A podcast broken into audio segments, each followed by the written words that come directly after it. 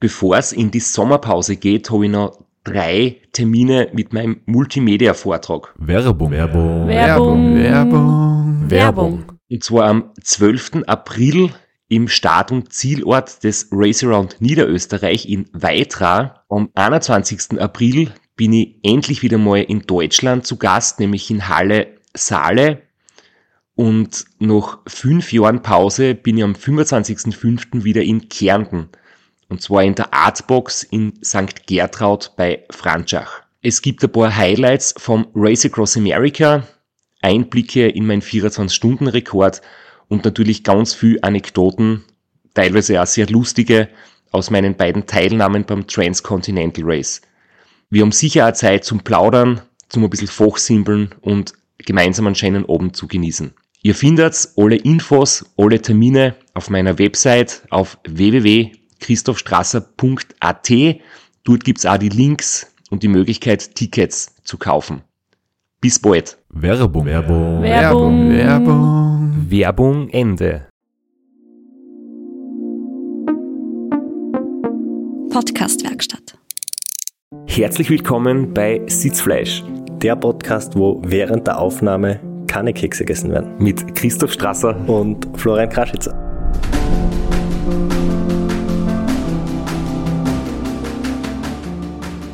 Wir sind ein professioneller Podcast und seitdem wir so gute Mikros haben, können wir nebenbei nicht mehr snacken, weil man es einfach zu laut hört und wir vor allem die Leute, die mit Kopfhörer hören, nicht äh, erschrecken wollen.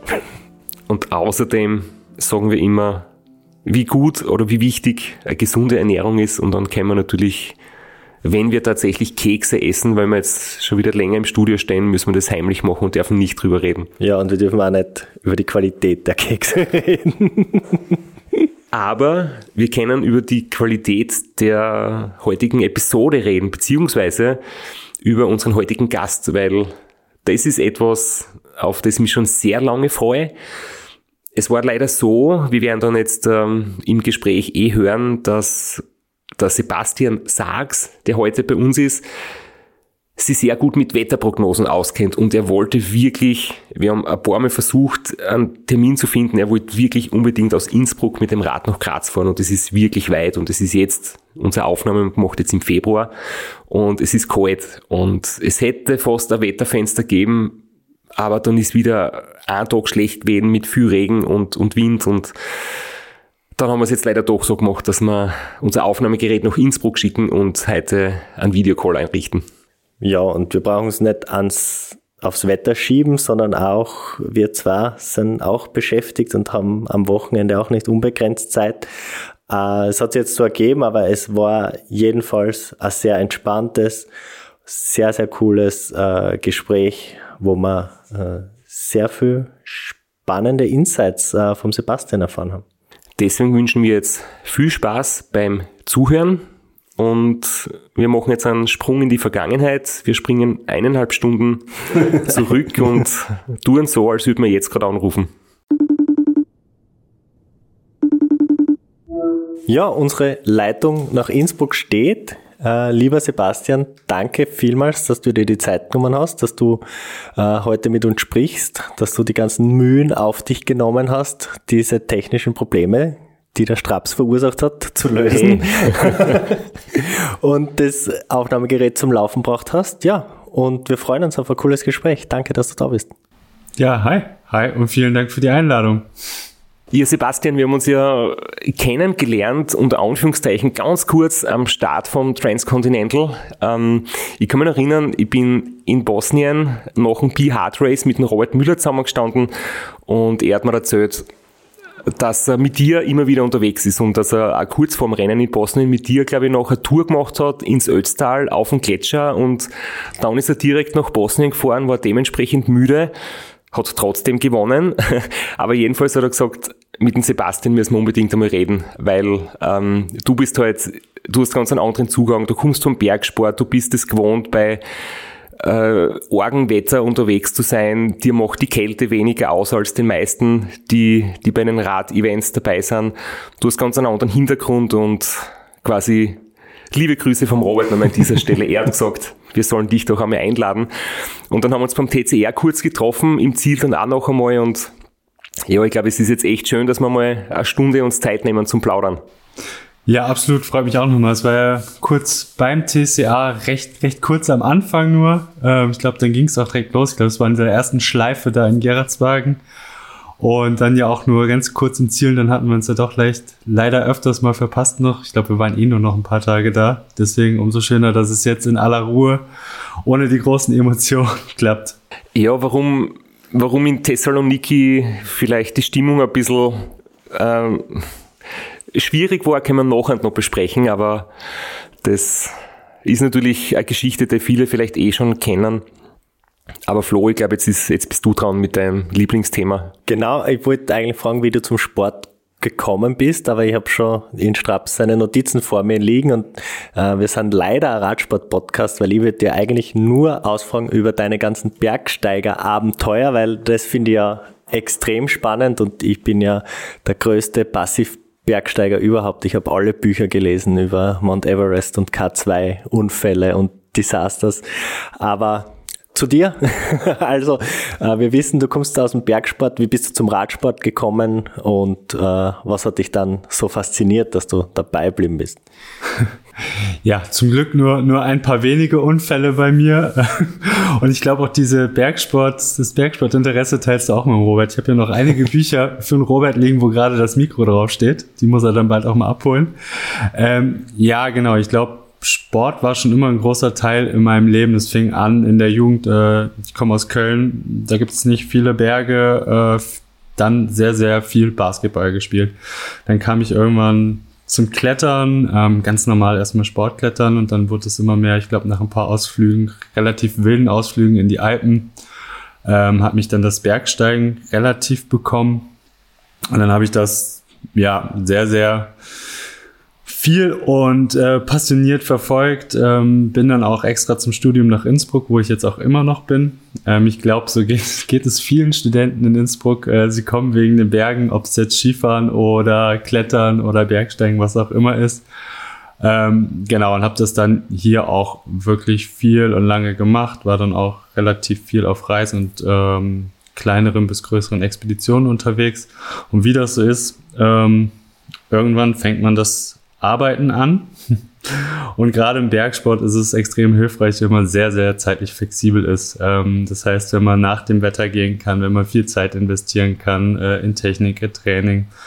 Und ähm, ich bin dann schon hier eigentlich so mit dem Klettern immer mal wieder auf dem Rad gesessen, wirklich explizit zum Radfahren hat mich dann eigentlich meine Freundin gebracht, Denise. Ich glaube, das waren so mit die ersten zwei Dates, die wir hatten. Ich hatte dann relativ Glück, dass ich ein ein gutes Rennrad als mein Straßenrad äh, billig gefunden habe. Und dann haben wir die ersten Touren hier im Karwendel gemacht. Ähm, 40, 50, 60 Kilometer. Und haben das dann eigentlich immer, sind dann zusammen in die Schweiz gegangen und da waren wir dann eigentlich schon immer wieder relativ viel Fahrradfahren neben Klettern und im Winter Skitouren. Und dann ist es immer mehr geworden. Ich hatte dann irgendwann einen Job im Allgäu. Da war ich dann relativ allein und sind mir auch immer so ein bisschen die Partner zum Klettern weggefallen. Und dann wurde es immer mehr so Ausdauersport. Ähm, mit Fahrrad zu irgendwelchen Bergen fahren, hochrennen, drüber rennen, mit dem Fahrrad wieder zurück. Und dann kam ich irgendwann so drauf, oh, es gibt diese Ultrarennen, habe gemerkt, dass ich im Bergsport nicht der beste Techniker bin, aber in der Ausdauer sehr gut. Das wurde mir dann auch immer wieder gesagt.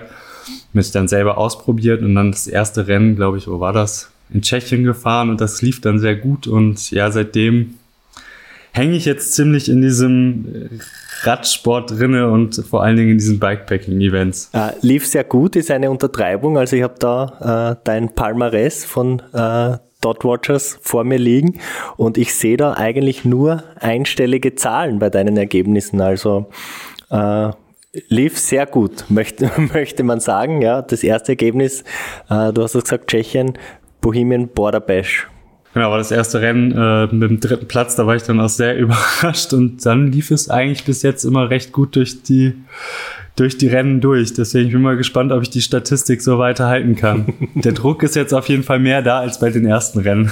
War das für dich äh, ein wichtiger Punkt, irgendwie ja, schnell zu sein, in der Ergebnisliste irgendwie weiter vorn zu sein, oder war das für dich mehr so, was einfach passiert ist, weil du halt von Grund auf halt ähm, Outdoor fit bist und, und körperlich fit bist und war die ursprüngliche Motivation vielleicht eher mal was Neues zu erleben und Abenteuer am Radl zu erleben.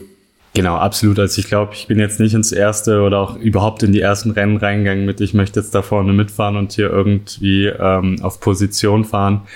Gar nicht. Erstmal natürlich schaffen. Ich glaube, das ist generell der Zugang, erstmal überhaupt so ein Rennen zu beenden, ist überhaupt schon eine relativ große Leistung. Ähm, und dann lief es da, glaube ich, relativ gut, weil ich so ein paar Sachen mitbringe. Ich würde jetzt nicht behaupten, dass ich der beste Radsportler bin. Ähm, absolut nicht. Aber was du aus dem Bergsteigen halt mitbringst, ist eine gewisse Effizienz, ähm, eine Entscheidungsfreudigkeit, wo du relativ effektiv bist. Und das hat dann sehr gut funktioniert. Und ähm, dann natürlich, wenn du irgendwann merkst, okay, du bist jetzt doch vorne dabei, dann kommt dann auch so ein bisschen dieser kompetitive Charakter mit. Also ich wusste vorher gar nicht, dass ich den hab. Und mittlerweile würde ich sagen, ich kann auf jeden Fall nicht, nicht mehr behaupten, dass er nicht da ist. Also mittlerweile gehe ich natürlich ganz anders an die Rennen ran, äh, weil ich weiß, was geht und was möglich ist wenn du äh, aus dem Bergsport kommst, also du, du weißt, äh, was ein Bivi ist, du weißt, wie man eine Nacht in einem Bivi verbringt, dass das nicht sehr angenehm ist. Da hast du vielen, die jetzt vom Radsport oder von anderen Sportarten kommen, wahrscheinlich was voraus. Äh, du weißt wahrscheinlich auch, äh, was eine Packliste ist und was man unbedingt braucht und was man wahrscheinlich äh, weglassen kann. Was waren so die, die größten Vorteile, die du siehst, äh, die dir deine Erfahrung im anderen Sport mitgegeben hat? Äh, genau, das sind so die Grundsachen. Also alles rundherum um dieses Fahrradfahren, das habe ich, glaube ich, schon relativ gut mitgebracht. Ähm, und vor allen Dingen, das, es gibt ein ganz interessantes Buch im Bergsteigen, es so ein How to Big Wall Climbing, also so eine relativ spezielle Klettertechnik. Und da ist so ein Abschnitt drinne, wo er beschreibt, beim Mehrseilklettern, also wo man sich immer wieder abwechselt und Sachen organisieren muss, da berechnet er quasi immer, wie viel du für ganz kleine ähm, Handlungen brauchst. Also ein Karabiner einhängen, ein Seil verknoten, dich wieder anhängen und rechnet das immer so auf, wie viel Zeit du sparen kannst. Das sind dann immer so Minuten. Und wenn du die über mehrere Tage rechnest, äh, komm, kommst du natürlich auf Stundenbeträge raus. Und das war sowas, was ich zum Beispiel mit in diese Bikepacking-Rennen reingenommen habe, wo ich gesagt habe, okay, wenn ich stehen bleibe, dann mache ich direkt drei Sachen auf einmal oder habe Dinge, die ich einfach für mehrere äh, Sachen benutzen kann, wie meine Downjacke, die gleichzeitig mein Kopfkissen im Bivi ist, äh, etc. etc. Und das hat mir relativ viel gebracht, weil ich dadurch ganz schnell eine Effizienz in mein, mein ganzes Radfahren und dieses Bikepacking reinbringen konnte dass ich jetzt eben nicht dreimal stehen bleibe, sondern einmal stehen bleibe, esse, auf Toilette gehe, ähm, meine Sachen schnell regel, meinen Strom ähm, organisiere, meine Kabel direkt bereit habe. Ähm, da waren so einige Sachen, die man natürlich mitnimmt. Genauso wie das, wie natürlich das, das Bivakieren, ähm, wo ich dann auch schon dran gewöhnt war. Ich denke jetzt gerade an den Rainer Hochgatterer äh, beim Race Across America. Er ist immer als, er als Teamchef ist immer mit der Stoppuhr da gestanden. Nicht um irgendwie jemanden unter Druck zu setzen, sondern einfach nur zum Beobachten, damit man im Nachhinein einfach bewusst sieht, wie lange hat man eigentlich gerade gebraucht für irgendwas. Ähm, damit dann das dann wirklich auch so klar wird, okay, ich bin jetzt da sieben Minuten gestanden, nur um Luft aufzupumpen und Trikot zu wechseln. Und das wird dann, dann klar und beim nächsten Mal achtet man mehr drauf. Und ich glaube, das ist äh, wahrscheinlich eine gewisse Ähnlichkeit, eine andere Geschichte dahinter, aber das habe ich vom Ram auch schon gelernt. Wegen einem Grund bleibt man nicht stehen. Es müssen mindestens drei Gründe sein, äh, um stehen zu bleiben. Genau. Und das, das merkt man, wenn man das über Tage aufrechnet. Ja. Ich finde das eh immer ganz interessant. Ich habe damit angefangen, auch so in meinen Trainingsfahrten immer mal sehr auf die Stoppzeit zu achten. Und mir fällt das dann immer auf, ich mache Touren und bleib dann doch relativ oder gar nicht so häufig stehen oder habe das Gefühl, dass ich eigentlich die ganze Zeit auf dem Rad sitze und gucke dann später auf meine Stoppzeit und sehe, oh, da kommt dann doch einiges zusammen über so einen ganzen Tag. Und wenn man darauf achtet, ähm, kann man auch sehr viel davon äh, eliminieren und, und über Tage gewinnt man dann natürlich Stunden. Hast du irgendwas materialmäßig äh, mitgenommen? Äh, also das, das Bikepacking in der Form, wie es wir jetzt alle betreiben, das steckt ja immer noch in den Kinderschuhen. Hast du da irgendwo, äh, siehst du da irgendwo Luft für Innovationen oder hast du da was mitgenommen aus dem Bergsteigen, wo du, wo du gedacht hast, ja, da sind die Bergsteiger schon viel weiter. Das äh, ist im Radfahren noch nicht so ausgereift. Es gibt so eine Sache, ich habe es auch noch nicht ausprobiert, wo ich immer so ein bisschen am Überlegen bin. Ähm, ich habe so mein Ding, das ich eigentlich generell fast immer dabei habe, ist eine Downjacke oder eine dünne, dünne Primerloft-Jacke, die eben auch nass werden kann. Und was es im Bergsport mittlerweile gibt, sind so Kilt-Schlafsäcke. Also die gehen quasi nur bis zur Hüfte und oft hat man ja beim Bergsteigen eigentlich richtig dicke Downjacken dabei, die sind wie ein Schlafsack. Und dann brauche ich keinen kompletten Schlafsack mehr, sondern nehme einfach oben noch die Downjacke drüber und habe dann quasi den kompletten Schlafsack. Das ist sowas, was ich mir immer wieder am Überlegen bin, ob ich mir sowas mal bauen sollte. Bin mir aber noch, im Moment ist mir mein Schlafsack noch zu schade, ihn einfach abzuschneiden und äh, wieder zuzunähen. Ähm, aber ich glaube, das wäre nochmal ein Riesenvorteil, da nochmal einiges an Platz zu schaffen sonst generell, ich glaube, das, das Biwakzeug, das ändert sich, sich sehr. Was ich, was ich gelernt habe mittlerweile bei irgendwelchen Regenschlachten, ich glaube, eine ordentliche ähm, drei Lagen Kapuzenjacke wie beim Bergsteigen, die auch atmungsaktiv ist, ist doch besser als diese sehr leichten äh, Rennradjacken, wenn man wirklich den ganzen Tag durch den Regen fährt. Apropos Regen, hast du vielleicht auch ähm, entweder gute Tipps oder einfach nur für dich was gefunden, wo du wirklich Wetterprognosen äh, vielleicht gut machen kannst für dich, was dir, wenn es jetzt in einem Rennen darum geht, weiterfahren oder falls es freie Routenwahl gibt, vielleicht irgendwie die Route zu ändern, weil das ist im Bergsport meistens auch ein großes Thema. Da lernt man äh, das Wetter gut einzuschätzen. Ja, das ist, glaube ich, essentiell oder lebenswichtig, würde ich sagen.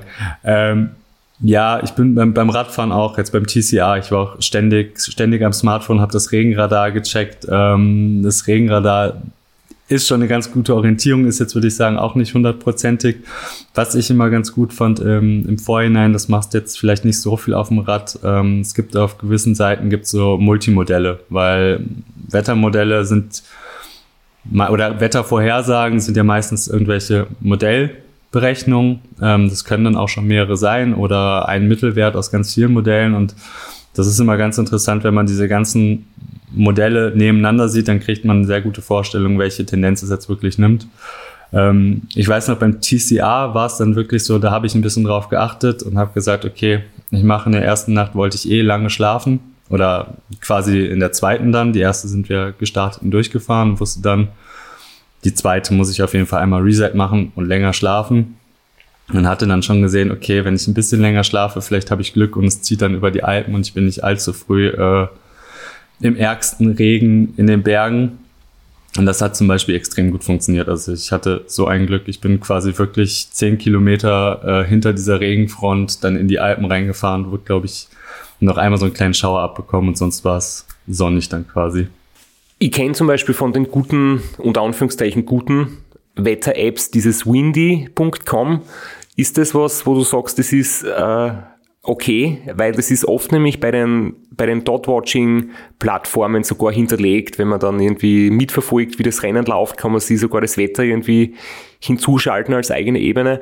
Und da bin ich irgendwie auf das gekommen, weil sonst war ich ich weiß nicht, ob du das kennst, immer auf ZAMG. Das ist jetzt so die Standard-Wetterseite in Österreich, aber das ist natürlich alles andere als genau und vor allem international nicht, nicht hilfreich. Genau, Windy äh, kenne ich auch, ist sehr gut. Ähm, wir hatten das sehr viel in Patagonien benutzt, ähm, wo die Wettervorhersagen generell recht schwierig sind, wo es relativ viele Einflüsse gibt. Deswegen, ich glaube, Windy Braucht ist... Braucht man auch nicht, da regnet es immer und ist immer kalt. das kann ich aus, aus meinen zwei Wochen berichten. ja, ich habe mir gedacht, ihr wart nämlich... Ähm, genau in der Ecke, wo wir auch waren. Ich wusste, oh, oh, oh, das Wetter da kann so, so fies sein. Und es kann einfach drei Tage lang durchschütten, wie aus Kübeln. Ich glaube, ich habe es noch nie so regnen sehen, so lange am Stück. Ja, kenne ich.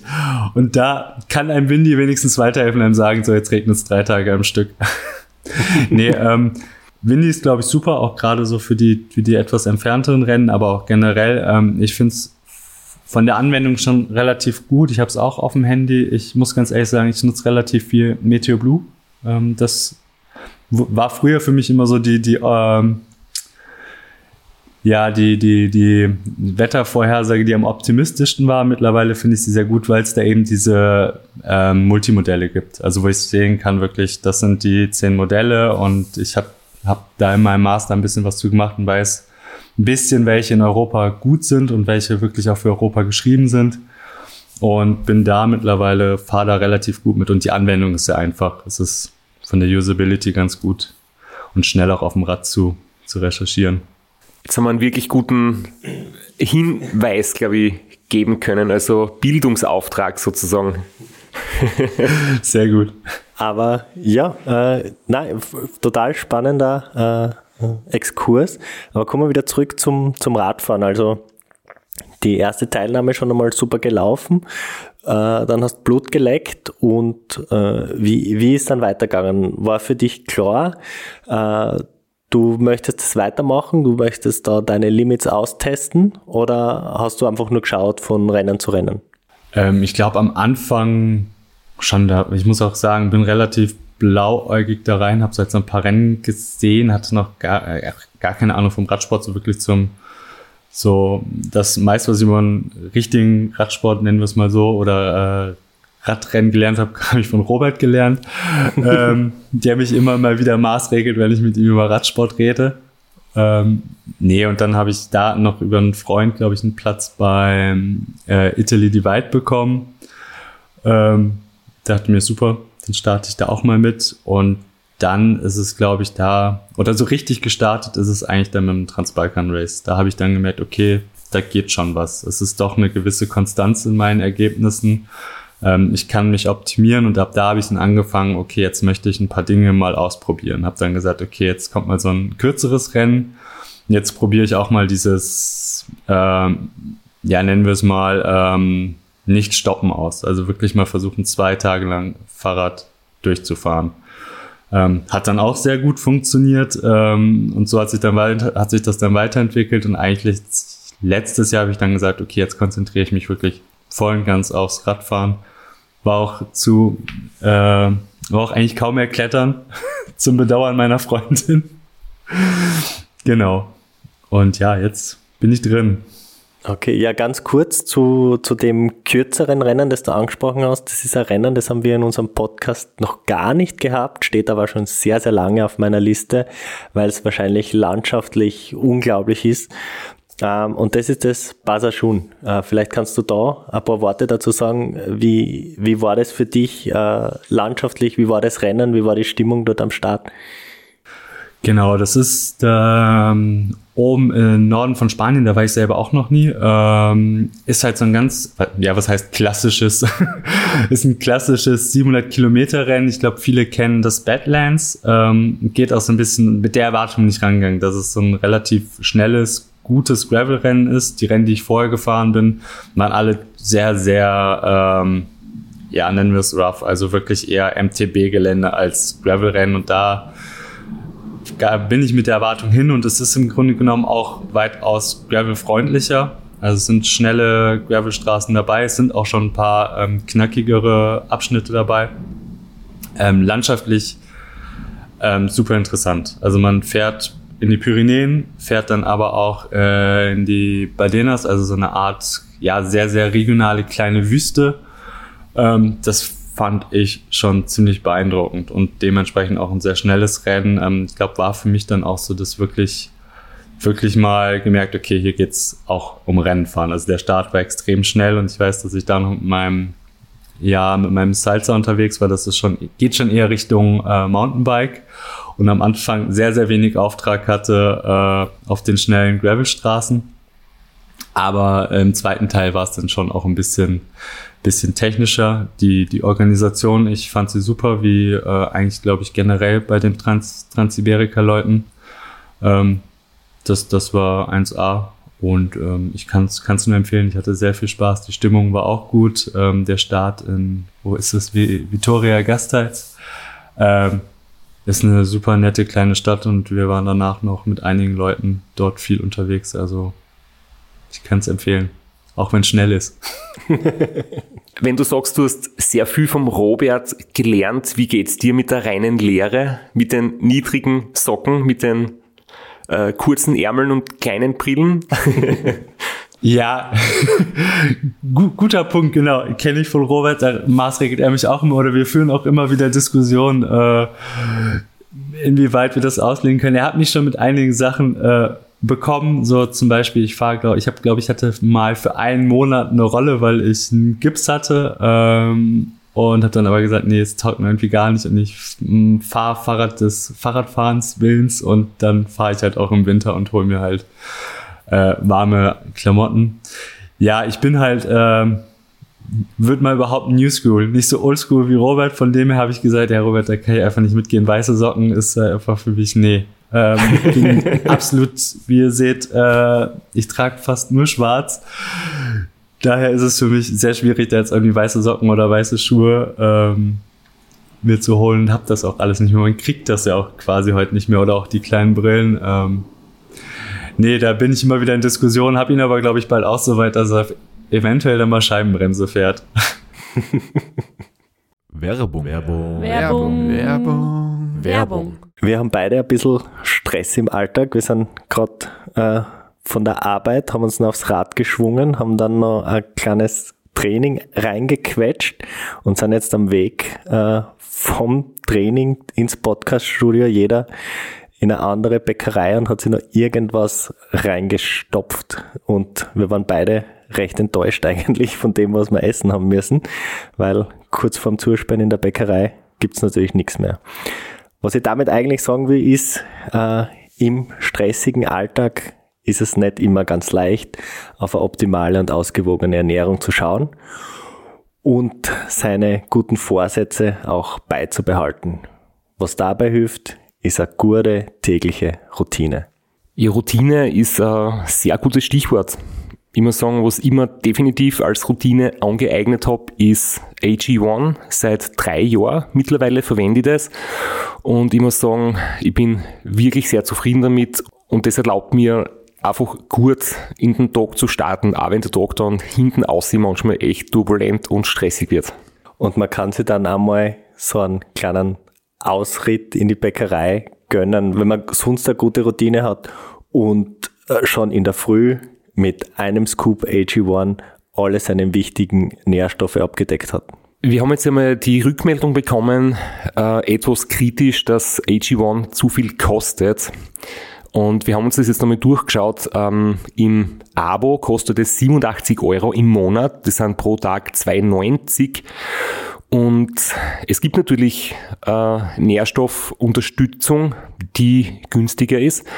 Ähm, ich glaube, man muss einfach für sich selbst überlegen, wie man hohe Qualität, die gut und hochwertig produziert ist, hat natürlich auch seinen Preis. Oder will man irgendwas Günstiges, wo man nicht wirklich genau weiß, was drinnen ist, ob auch hochqualitative Zutaten drinnen sind. Und ich muss sagen, ich nehme jetzt seit 15 Jahren immer wieder verschiedene Dinge, um meine Gesundheit, um meine Regeneration, um meine Nährstoffversorgung zu unterstützen. Und seit 15 Jahren, muss ich sagen, habe ich immer gut trainieren können, bin sehr selten krank und ich bin halt fix der Meinung, dass das grundsätzlich eine gute Investition ist. Und wenn man das vergleicht, ich habe jetzt gerade bei der Bäckerei 7,80 Euro zahlt für zwei kleine Gebäcke. Ich bin gleich hungrig wie vorher. Natürlich AG1 macht jetzt dich nicht satt, wenn du unterzuckert bist nach dem Training und das essen musst, aber ich würde mit nur sagen, wie oft man leicht fertig viel Geld ausgibt für wenig, das man dafür bekommt und ich glaube, ein Kaffee kostet ziemlich gleich viel. ich wollte gerade sagen, wie oft hat man schon mehr als 2,90 für irgendeinen grausigen Instant-Coffee an der Tankstelle ausgeben. Also 87 Euro klingt viel, aber heruntergebrochen auf auf einen täglichen Verbrauch und in dem Monatsabo, da hat man wirklich eine Dosis für jeden Tag dabei ist es äh, vertretbar, meiner Meinung nach. Was kann AG1? Es ist eine wissenschaftlich basierte Mischung hochwertiger Inhaltsstoffe und das Ganze in Pulverform. Vitamine, Mineralstoffe, Bakterienkulturen und Antioxidantien. Insgesamt mehr als 70 Zutaten aus natürlichen Lebensmitteln. Wenn auch du deine tägliche Routine mit AG1 starten möchtest, dann findest du alle weiteren Infos in den Show Notes beziehungsweise direkt unter unserem Affiliate-Link www.drinkag1.com Sitzfleisch. Dort sind alle gesundheitsrelevanten Infos zusammengefasst. Dort gibt es die Möglichkeit, AG1 einmalig zu bestellen oder ein Abo abzuschließen, wofür es auch eine dreimonatige Geld-Zurück-Garantie gibt. Werbung. Werbung. Werbung. Werbung. Werbung Ende. Ich sehe auf deiner Liste äh, noch ein Highlight äh, des, des Atlas Mountain Race. Man würde wahrscheinlich auch alleine eine ganze Podcast-Folge füllen. Äh, wie war das in dem Jahr, in dem du am Start warst? Das hat jetzt die letzten Jahre immer wieder Überschwemmungen gegeben. Wie war es bei dir? Wir waren die äh, kalte Edition. Ähm, ich glaube, die erste war recht heiß, wie ich glaube, die jetzt auch. Äh, dann war der Regen. Ähm, den gab es jetzt, glaube ich, dieses Jahr auch, aber da haben sie es dann sogar um einen Tag verschoben, weil ähm, die Behörden haben es nicht zugelassen. Ähm, bei uns war es wirklich extrem kalt. Ähm, das, das weiß ich noch. Ich glaube, ähm, selten so kalte Nächte auf dem Rad verbracht. Äh, plus, dass meine, meine Primaloft-Jacke direkt am ersten Tag beim höchsten Pass kaputt ging. Das war auf jeden Fall sehr, sehr ärgerlich. Ähm, ich dann auch ein bisschen krank geworden bin, zumindest. Oder das heißt, krank ist es extrem anstrengend für die Atemwege. Ich glaube, die ganzen Rennen von Nelson kennt man mittlerweile, ähm, gehen relativ hoch, äh, sind oft kalt und es gibt sehr, sehr häufig Probleme mit den Atemwegen und gerade in Marokko. Es ist sehr staubig, äh, wenn dann noch die Kälte hinzukommt ähm, und man sich dann natürlich noch sehr anstrengt. Das ist auf jeden Fall ein Faktor, den nicht unter, äh, unterschätzen ist. Da bin ich immer gespannt, wie es dieses Jahr war. Ich habe jetzt, glaube ich, so von diesem Atemwegsproblem gar nicht so viel mitbekommen. Mm, aber das war da für mich auf jeden Fall schon, was mich am Anfang in der Mitte sehr abge ausgebremst hat. Ähm, und ja, sonst, ich glaube, landschaftlich und auch so vom Track her eins der besten Rennen, die ich je gefahren bin. Also irgendwie zwischen sehr technisch, aber dann auch wieder Abschnitte, wo du schnell vorankommst. Ähm, und die Landschaft ist natürlich, natürlich der Wahnsinn. Und mit was für einem Gerät hast du diese Balance versucht zu finden? Bist du da mit dem Gravelbike, mit Mountainbike-Geometrie, mit einem Mountainbike? Äh, was für ein Fahrrad hast du dich entschieden? Äh, ich hatte das Glück, ähm, im Nachhinein muss ich sagen, äh, dass mir vorher meine, meine Stargabel kaputt gegangen ist an meinem Salsa Katzot. Das ist eben dieses Gravelbike mit einer sehr ja, aggressiven Mountainbike-Geometrie und hatte eh schon länger vor, mir da eventuell mal eine Federgabel dran zu machen, weil es einfach für mich, für mich sinnvoll war. Auch hier alles rundherum Innsbruck, das sind schon eher etwas ähm, technischere Forstwege oder eben alpinen Wegen, äh, Wege. Und da macht so ein Komfort einfach Sinn. Und dementsprechend hatte ich dann da äh, mir auch eine Federgabel an das Cutthroat gemacht, war dann aber immer noch quasi, ja, ein Gravelbike mit äh, Mountainbike-Gabel mit 100 mm Federweg und da war ich sehr, sehr froh drum. Das ähm, gibt einem doch sehr viel Komfort, gerade auf fünf Tage würde ich auf jeden Fall auch wieder empfehlen. Wir haben schon ein paar Mal so über, über das Unknown Race kurz geredet, auch mit der, mit der Hanna Gassi Idrissi zum Beispiel kurz und irgendwie finden wir das extrem faszinierend. Und das war das das zweite Rennen, was du letztes Jahr gemacht hast, äh, weil die Liste von 2023 ist sehr, sehr lang. Du hast du insgesamt sechs Ergebnisse stehen, zumindest auf der Dotwatcher-Seite. Vielleicht waren es sogar mehr, äh, weil da sind ja nicht wirklich alle gelistet zu 100 Prozent. Jedenfalls Unknown Race im April und da steht der Einser davor. Und wir finden das Rennen halt einfach so, so spannend, weil das Konzept einfach so irgendwie ja, genial ist und Geil wir einfach, nicht, einfach ein geiles Konzept. Genau, selber noch nicht gefahren sind und es ist irgendwie was Einzigartiges, was Einmaliges und halt einfach wirklich spannend. Ähm, wie, wie war das? Äh, ich habe Bilder gesehen, da hat es nur irgendwie Schnee gehabt oder es, es hat ziemlich kalt und ziemlich regnerisch ausgeschaut. Es ist ja im April und ja, Strecke unbekannt vor dem Start, von Checkpoint zu Checkpoint kriegst du die Infos. Das heißt, du musst sehr schnell die nächste Route planen und weißt überhaupt nicht, was auf dich zukommt. Und ja, wie, wie, wie ist da die, die Stimmung vor dem Start und unterwegs? Das war vielleicht der Vorteil, dass man sich nicht so gut vorbereiten konnte. Ähm, die, die Stimmung war super. Ich glaube, das, das war auch das, was mich bei dem Event am meisten abgeholt hat. Ich glaube, diese, diese WhatsApp-Gruppe, die es dazu gibt, die ist immer noch sehr aktiv. Die hat uns eventuell auch das TCA gekostet. dazu später mehr. ähm, nein, genau, das Konzept ist, ist so einfach und genial. Ähm, genau. Man weiß vorher eigentlich nicht, wo es hingeht. Man hat den Start, man weiß ungefähr die, die Länge, ähm, kriegt dann eine Stunde vor dem Start die, den ersten Checkpoint, dann trifft man sich am Start, man kann sich vorstellen, wie, wie die Stimmung dann dort ist. Ähm, das gibt auch noch mal so einen ganz anderen psychischen Faktor. Ähm, und zwar geht's dann los. Du vergleichst natürlich, wie viele Kilometer hast du, wie viele Höhenmeter. Und dann gab's so paar, zum Beispiel auch Anatole, der einfach absurd wenig Kilometer und Höhenmeter hat. Und dann steht natürlich jeder da, okay, ich habe einen Riesenfehler gemacht, was hat er anders geplant? Und dann beruhigst du dich irgendwann wieder, weil dann ist es halt auch einfach so, du kannst da nicht mehr viel ändern. Du kannst natürlich versuchen, auf dem Rad noch zu planen, aber das geht, glaube ich, meistens relativ in die Hose. Ähm, und ja, dann ging's ging's los und ja, das Wetter ist natürlich ab, am Anfang April kann man sich vorstellen, kann man alles haben. Äh, sind dann direkt mal, äh, glaube ich, an die Schweizer Grenze in die Alpen gefahren. Ähm, es hat dann immer mal wieder gut ein paar Güsse runtergelassen. Oben am Checkpoint hatten wir dann auch direkt mal Schneefall. Ähm, war aber eine sehr interessante Stimmung mit Sonne und Schnee. Ähm, und ich glaube, die Nacht auf dem Fahrrad, das war sogar noch, wenn ich es in Erinnerung habe, kam sie mir noch kälter vor als beim Atlas Mountain Race. Also ich glaube, ich habe selten so gefroren. Ich musste wirklich teilweise vom Rad absteigen, weil ich nicht mehr fahren konnte. Bin dann nur irgendwann morgens, glaube ich, in die erste Bäckerei eingefallen und habe mich da erstmal eine halbe Stunde aufgewärmt. Hm. Und genau, es ist natürlich super aufregend. Du kommst zum Checkpoint. Äh, ich weiß noch, erster, nee, zweiter Checkpoint war dann eben nachts irgendwo in der Provence. Äh, und ich hatte kein Handyempfang. Ähm, dann hast du die Koordinaten da und siehst, okay, es ist irgendwo, du kannst erahnen, wo es hin ist, aber natürlich keine Routing-App äh, arbeitet ohne oder mit ganz, ganz wenig Internet. Und dann weiß man so, okay, ich kenne die Rech Richtung, habe ein bisschen die Karte und habe mich dann versucht, an den Straßenschildern zu orientieren, was mäßig geklappt hat. Ähm, irgendwann bin ich dann runter, es wurde dann hell und ich gucke und sehe den Mont Ventoux und wusste, okay, das ist auf jeden Fall ein Stückchen zu weit südlich. Ähm, es hat mich zum Glück nie so viel Zeit gekostet. Ähm, und dann ich, konnte ich auch neu planen. Und da lief es dann eigentlich auch recht gut, gerade in der zweiten Nacht. Ähm, das ist ja auch, finde ich, immer so ein Glücksspiel mit dem Schlafen. Das war bei mir dann auch so ein Rennen, wo ich gesagt habe, ich versuche das mal. Eigentlich sollte das auf Straße 1000 Kilometer mit nicht allzu viel Höhenmetern, sollte das durchgehen.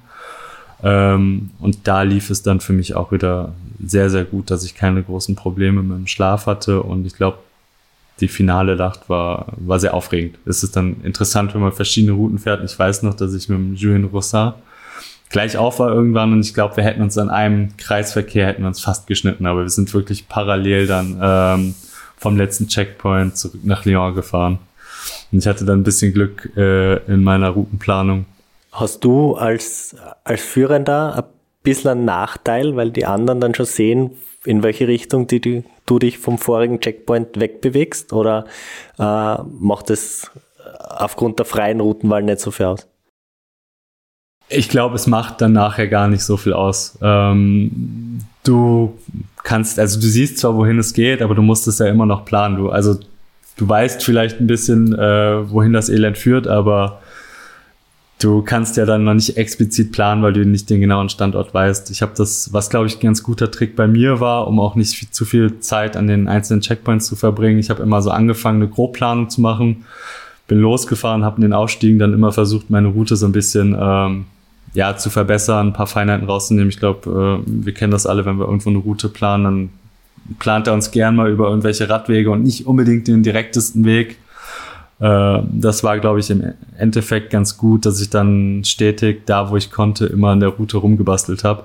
Mit, mit welchen Tools hast du das gemacht? Hast du alles am Handy gehabt oder hast du dann schon Handy synchronisiert mit, mit Garmin oder Wahoo oder, oder mit dem Radcomputer, den du halt verwendest? Ich habe das schon immer wieder synchronisiert, habe das natürlich ähm, schon mit dem Smartphone gemacht. Ähm, ich glaube, was ganz gut auch funktioniert hat, immer wieder ausprobiert, ähm, ist B-Router, das ist, glaube ich, eine ganz, ganz interessante Plattform, weil man da sehr viel in der Routing-Engine quasi selber drin rumspielen kann. Also wenn man jetzt Komoot oder andere relativ sehr gute Plattformen nehmen, die vom Handling super sind, ähm, da kann man nicht mehr viel machen. Also da kann man eigentlich sehr, sehr wenig einstellen. Äh, möchte ich eher Höhenmeter fahren? Möchte ich eher äh, gerade fahren? Möchte ich große Straßen meiden? Möchte ich Radwege fahren etc.? Das B-Router ist ein Open Source Projekt. Da kann ich all das einstellen. Da kann ich quasi direkt in diesem Code drin rumspielen. Das ist natürlich dementsprechend auch kompliziert. Man muss sich ein bisschen einlesen, aber es gibt auch viele Voreinstellungen. Und das ist, habe ich dann auch fürs TCA relativ viel benutzt, habe das benutzt und habe das dann immer mit äh, Komoot zum Beispiel bearbeitet, weil das einfach vom, von der Usability natürlich viel einfacher ist. Das, das ist ja der große Vorteil von Komoot. Bevor wir jetzt äh, wirklich zum TCA kommen, äh, 2024 wirst du nicht beim Unknown Race am Start stehen, weil du wahrscheinlich äh, einen Vorteil gegenüber allen anderen hättest. Vielleicht magst du äh, erzählen, was du 2024 mit dem Unknown Race zu tun hast. Genau, ich bin jetzt, ja genau, seit letztem Jahr im Orga-Team mit drinne. Ähm, ich war sagen wir so, meine Geschichte zum Unknown ist ja schon ein bisschen länger oder die, die ist, glaube ich, so oder so recht lustig. Ähm, das Ganze hat sich so ein bisschen aus dem Two Volcano Sprint entwickelt. Ähm, den bin ich, glaube ich, ja 22 gefahren. Und ich weiß noch, dass wir nach dem Two Volcano relativ häufig all zusammen essen waren oder noch in der Kneipe waren und da waren eben äh, die Jungs, die das angefangen haben. Ich weiß noch, relativ viele Bier getrunken und dann ging die Spinnerei los. Man müsste doch mal ein Rennen machen ohne Vorbereitung, ähm, was nicht so viel Geld kostet, äh, weil das sind alles relativ junge, chaotische, nicht alle sind so chaotisch, aber einige ähm, Jungs, die nicht so viel Lust auf viel Vorbereitung haben. Dann ist diese Idee entstanden. Ich war schon sehr gut, die, das ist irgendwie so ein bisschen ja, eine, eine Saufidee. Mal schauen. Irgendwann sehe ich dann, okay, es gibt eine Homepage. Okay, es gibt einen Termin ja gut, äh, ich, ich rufe sie mal an, äh, ich mache mit. Ähm, und dann fand ich das ganze Konzept so gut und habe nach dem Rennen gesagt, ähm, Jungs, ich würde euch, würd euch super gern unterstützen. Ich finde euer Konzept super. Ähm, wenn ihr Hilfe braucht, dann unterstütze ich euch und jetzt bin ich dementsprechend dabei. Und war jetzt in erster Linie so ein bisschen für die, die, Infrastruktur für Start in Wien und so zuständig, wo ich zum Glück ähm, Chrissy, einen Freund, einen sehr guten Kontakt hatte und ähm, für die Checkpoints. Genau, und das ist natürlich eine sehr, sehr spaßige Aufgabe. Daher äh, werde ich dieses Jahr auch dementsprechend nicht fahren, wenn ich die Checkpoints kenne. Ähm, aber das macht natürlich sehr viel Spaß, sich da zu überlegen, wo schickt man die Leute hin, äh, was könnte lustig sein wenn man an dem Checkpoint ist, äh, wenn man dann erfährt, man muss jetzt doch wo ganz anders hin. Und es wird dieses Jahr ein paar mehr geben als nur äh, drei Stück, um einfach die Leute noch mal ein bisschen besser lenken zu können. So richtig groß die Werbetrommel zu rühren macht jetzt insofern nur bedingt Sinn, weil die Startplätze sind ja schon recht lang vergeben. Das heißt, ihr seid, ihr seid quasi ausgebucht, es gibt super Resonanz und ich habe auch einmal überlegt, ob ich nicht vielleicht mitfahren könnte, sollte, aber es geht sich bei mir terminlich irgendwie nicht wirklich aus, aber es hätte mich sehr gereizt, aber ich glaube, wir können trotzdem darauf hinweisen, ich glaube, es ist ja zum, zum Zuschauen und dort watchen dann ziemlich, ziemlich spannend. Es wird Ende April sein in Wien und wenn ich es richtig verstanden habe, das Konzept ist es schon so, dass es eigentlich im April immer ist, aber es ändert komplett den Standort. Also Austragung 1 war Frankreich, jetzt ist es Start und Ziel in Wien. Nächstes Jahr wird es vermutlich wieder ganz woanders sein. Und ja, die Checkpoints sind natürlich ein sehr, sehr gut gehütetes Geheimnis. Genau, ich glaube, das ist ganz wichtig. Ja, genau. De daher ist, es macht natürlich Sinn, ähm, immer wieder den Standort auch ein bisschen zu verschieben. Ich glaube, da legen wir so ein bisschen den Fokus drauf, dass es gut erreichbar ist, gerade mit öffentlichen Verkehrsmitteln. Ähm, das ist, war jetzt auch immer wieder ein, großen, ein großer Abstimmungsprozess, wo es hingehen soll. Ähm, genau, aber ich glaube, Wien ist, ist eine super Stadt und genau der, der Start im April ähm, kommt auch so ein bisschen durch, durchs Two Volcano, dass er so ein bisschen der, der Season Closer ist, wo auch schon das Wetter, die Wetter recht heftig werden kann, ähm, die Nächte lang sind, es kalt ist, auch wenn es in Süditalien ist. Und das war so ein bisschen die Idee, okay, äh, wir brauchen jetzt auch nichts direkt mitten in die Saison wieder zu packen, sondern machen wir doch einen Season Opener, der eben auch sehr herausfordernd ist. Und ich glaube, das ist auch die Herausforderung im Rennen. Man muss, kann mit jedem Wetter rechnen. Werbung. Werbung. Werbung. Werbung. Werbung. Flo, bist du auch schon so aufgeregt, wenn du an den April denkst?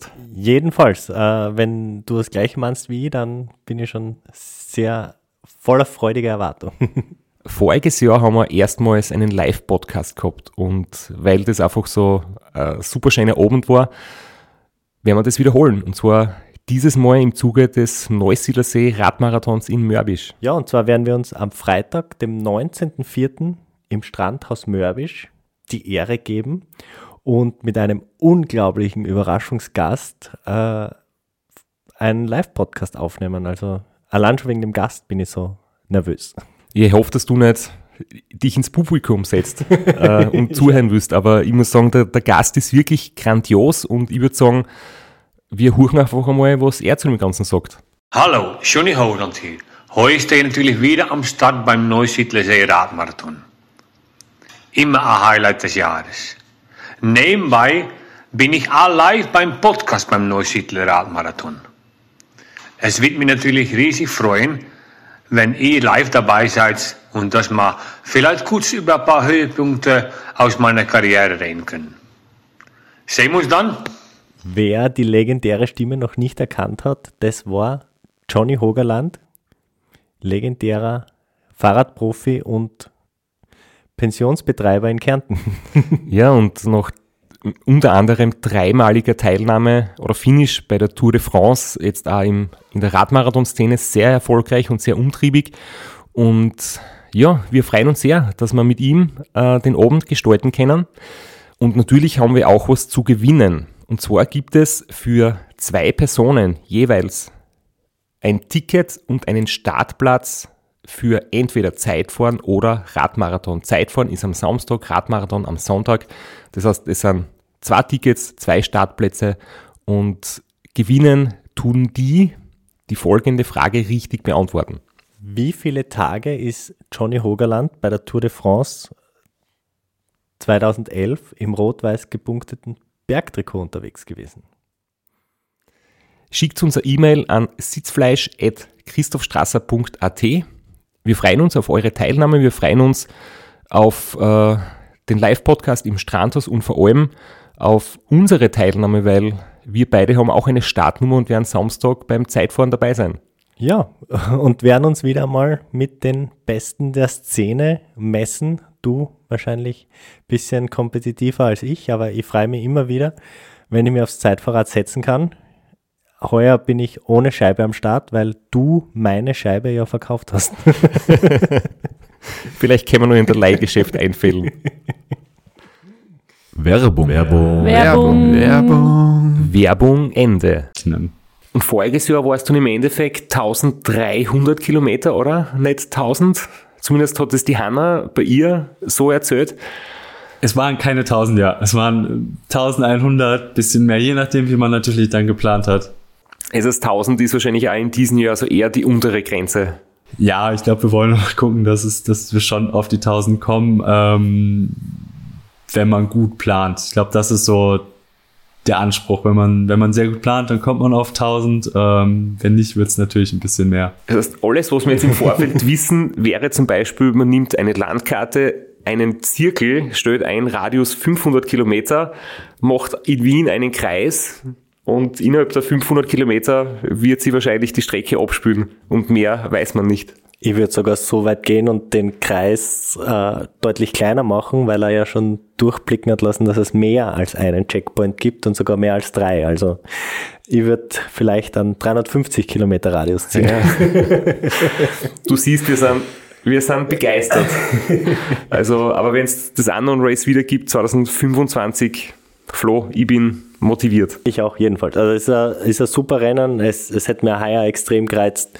Äh, quasi Heimrennen, Start und Ziel in Wien ist natürlich logistisch für uns, wäre es super einfach gewesen, ist bei mir leider auch nicht ausgegangen, aber cooles Rennen, cooles, äh, cooles Event, taugt mir. Ja. ja, wir planen euch voll ein.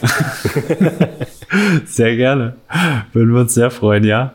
Dann kommen wir jetzt äh, zu deinem Highlight. Also dein Highlight war es ganz bestimmt nicht, aber du hast gesagt, du hast angefangen mit dem Radfahren, wolltest schauen, wo es hingeht, dann hast Blut geleckt und dann hast irgendwie schon gezielt aufgebaut, schauen, deine Grenzen auszuloten, gute Ergebnisse eingefahren und früher oder später in der Szene landet man dann beim TCR. Und du hast dich dann auch angemeldet und wir haben schon gehört, bist mit dem Straps am Start gestanden. Genau, da habe ich auch noch eine Frage an, an den Straps nachher. ja, Flo, du hast jetzt ja gar keine Frage gestellt. Hast du eine Frage oder soll man Sebastian bitten, einfach ein bisschen zu erzählen, wie es gelaufen ist? Ganz genau, ja, es war aber eine offene Frage. Achso, ja gut. Ähm, na genau, ich glaube, du hast das, hast das schon sehr gut zusammengefasst, wie ich zum TCA gekommen ist. Ich glaube, wenn man so ein bisschen in dieser Bikepacking, Bikepacking-Rennszene drin ist, dann kommt man irgendwann zum TCA, ob man will oder nicht. Es ist einfach das Rennen. Äh, ich glaube, es hat die ganze Szene sehr geprägt. Ähm, es ist sehr gut medial begleitet und dann habe ich mich natürlich auch schnell davon einfangen lassen und habe eh letztes Jahr gesagt, oder eigentlich so mit dem Tour Volcano war dann mein erstes Straßenrennen, habe gesagt, ja, ich möchte das mal ein bisschen mehr ausprobieren, weil ich das auch relativ interessant finde, weil gerade auf dem, auf dem Straßenrad ähm, die Entfernung nochmal eine, eine ganz andere, ganz andere werden können. Und dann gerade mit dem TCA ähm, mit knapp immer so um fast die 4000 Kilometer das ist dann so die, die, für mich die Königsdistanz gewesen. Und genau, dann mich dort natürlich angemeldet, meinen Platz bekommen und dann auch letztes Jahr wirklich mal angefangen, versuchend äh, flach zu fahren als Vorbereitung auf das TCA. Das hatte mich dann auch immer so ein bisschen, ja, abgeschreckt. Ähm, oder so gesehen für mich die große Herausforderung gewesen.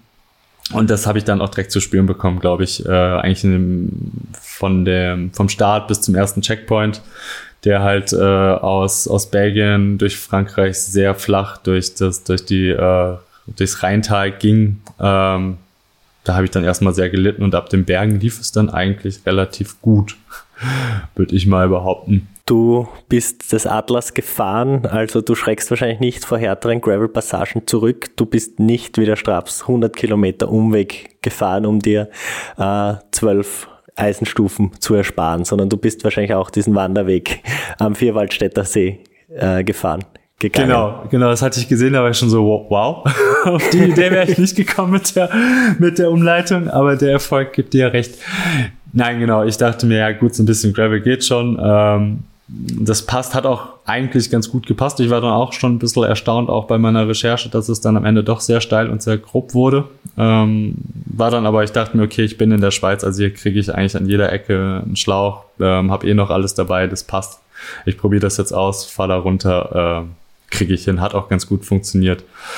Die restlichen äh, Mandatory Gravel Parcours, da habe ich dann, glaube ich, eventuell sogar mehr gelitten oder äh, da wäre ich dann, glaube ich, ganz auf deiner Seite. Da habe ich, die habe ich verflucht und tue es auch immer noch. Das war quasi traumatisch. Wie wir uns quasi zusammen telefoniert haben für einen, für einen Podcast, hast du gesagt, dass ähm, dir das aufgefallen ist, dass, dass wenn ich vom TCR erzähle, dass ich das jetzt nicht so romantisch darstelle oder irgendwie so, alles war super, es war ein geiles Rennen, alle sind glücklich, alle sind happy, sondern ja, ich würde auch ehrlich gesagt, also ich versuche kein Drama oder es über zu dramatisieren, aber natürlich auch nicht zu idyllisch darzustellen, sondern halt, wenn es zwischendrin Phasen gibt, die beschissen sind, dann, dann sage ich das halt einfach auch. Aber trotzdem wahrscheinlich habe ich auch schon wieder vergessen, wie der Moment dann wirklich war, weil das war schon extrem, wenn ich so meine Aufzeichnungen durchschaue oder meine Selfies, die ich unterwegs gemacht habe, da war ich schon echt extrem, wirklich erbost und habe sehr gelitten. Ja, ja, ich glaube auch. Also in Albanien, da bin ich auch wirklich, wirklich, wirklich an mein Limit gekommen. Ähm, ich glaube, ich war ganz froh, dass ich da auf dem Parcours, glaube ich, kein Handyempfang hatte. Ähm, ich glaube, meine Freundin oder sonst wer hätte sich auch sonst was anhören müssen, aber ich bin auch wirklich nur dadurch gestürzt, geschoben, äh, mein Reifen geflickt äh, mit dem Mantra, warum? Es war nur noch der, die Frage, warum? Warum machen wir das? Warum werden wir hier lang geschickt? Ähm, ich glaube, da war ich wirklich, wirklich mental am Limit.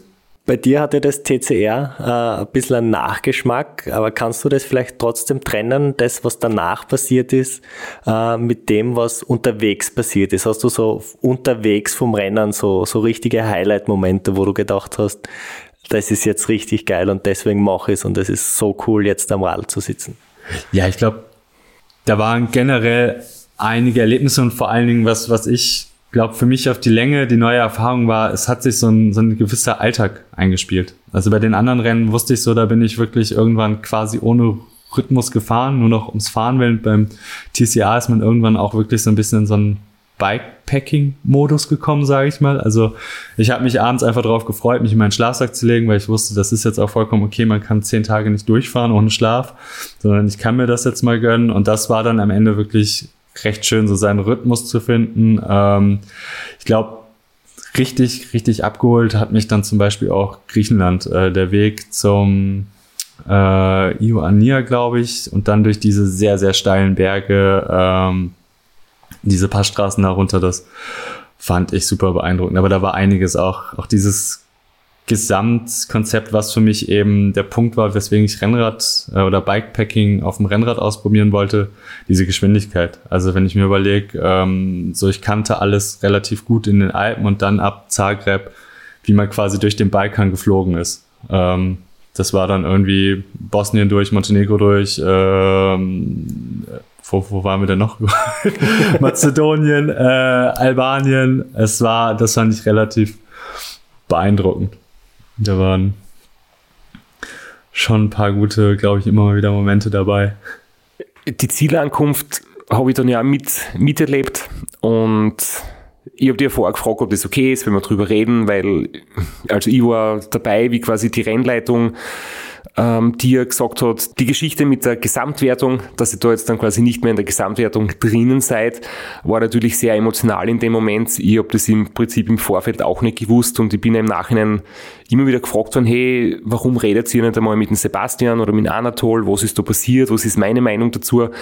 Und ich habe dich gefragt, ob das okay ist, dass wir das ansprechen und du hast sicher, ähm, du hast das schon gut irgendwie verdaut oder du denkst du sehr differenziert drüber. Und ja, deswegen müssen wir das Thema natürlich ansprechen. Nee, passt auch gut. Äh, ich glaube, ich habe da auch mittlerweile absolut meinen Frieden für äh, zugefunden. Ähm, genau, es ging darum, um so ein bisschen den Hintergrund zu geben.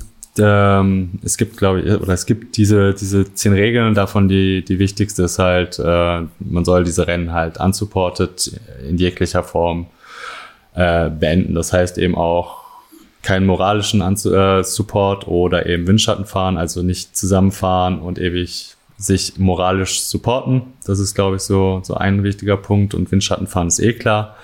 Genau. Und wir waren dann, wo war das? In den Alpen. Genau, ich glaube, auf dem ersten Parcours äh, hoch Richtung San Bernardino Pass. Und da hatte ich halt einen Anatole getroffen. Ähm, da war auch ein anderer, anderer Dot-Watcher noch, äh, den wir kannten auch vom Unknown der hatte mich da ein Stück begleitet und dann, äh, glaube ich, hat Anatole uns eingeholt. Ähm, genau, dann sind wir diesen sehr, sehr steilen Anstieg zum San Bernardino sehr beieinander, hin und wieder auch zusammen natürlich gefahren und haben uns dann natürlich auch unterhalten. Ähm, waren dann, glaube ich, auch zusammen in der Tankstelle. Genau, das war so ein bisschen der Punkt. Haben uns immer wieder gesehen, das ist halt ein super steiler Anstieg. Äh, da war der Punkt auch für mich natürlich, äh, ihn auch nicht ziehen zu lassen. Ähm, ich bin mal vorgefahren, dann hat er mich wieder eingeholt, wenn er einkaufen war. Das war dann so ein bisschen der Punkt. Wir waren schon immer sehr nah zusammen und haben uns dementsprechend auch mal äh, unterhalten.